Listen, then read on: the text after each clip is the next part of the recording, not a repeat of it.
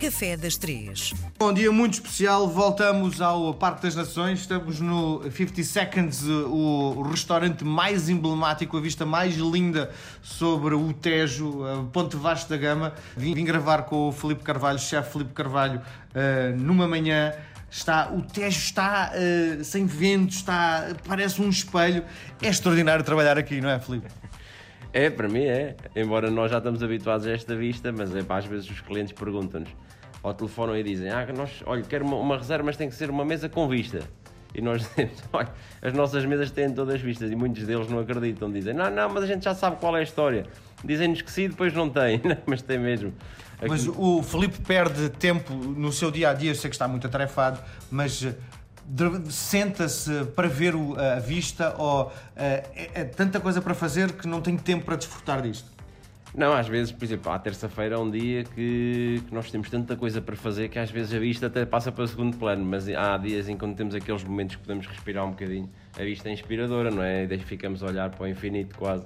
Pois. Bom, vamos lá então olhar para a receita que nos traz hoje. O que é que nos traz hoje? Então hoje o que é que eu trago? Um tocinho do céu. Uma receita, um doce típico, muito tradicional, à base de muitas gemas, também muita amêndoa. Estamos aqui já a chegar quase a uma altura, uma temporada da amêndoa. Acho que é importante. Setembro, não é? Setembro é a altura da amêndoa, não é? Sim, mas começa a aparecer também ali já um bocadinho antes, começamos a ter, mas também é, temos sempre amêndoa com muita qualidade, embora às vezes a gente também não procura amêndoa nacional e procuramos a, estrangeira. Uma das coisas que na sua técnica que eu tenho aprendido consigo é o Filipe só utiliza uh, pratos, só faz, confecciona coisas com uh, produtos da época, não é?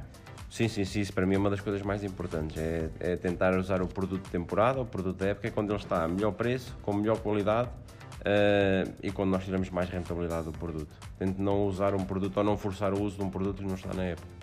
Bom, voltando ao tocinho do céu, do ponto de vista calórico, é uma bomba, não é? sim, sim, sim, sim.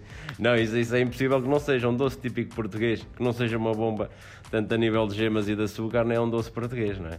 Bom, grau de dificuldade, este é dos difíceis, não é? Eu acho que o difícil é o que é o, é o ponto da calda de açúcar, quando entra para quando, quando escaldamos quase a farinha de amêndoa, não é? Depois quando juntamos com as gemas e depois quando levamos ao forno, eu acho que o ponto de açúcar é o mais importante dentro do tocinho.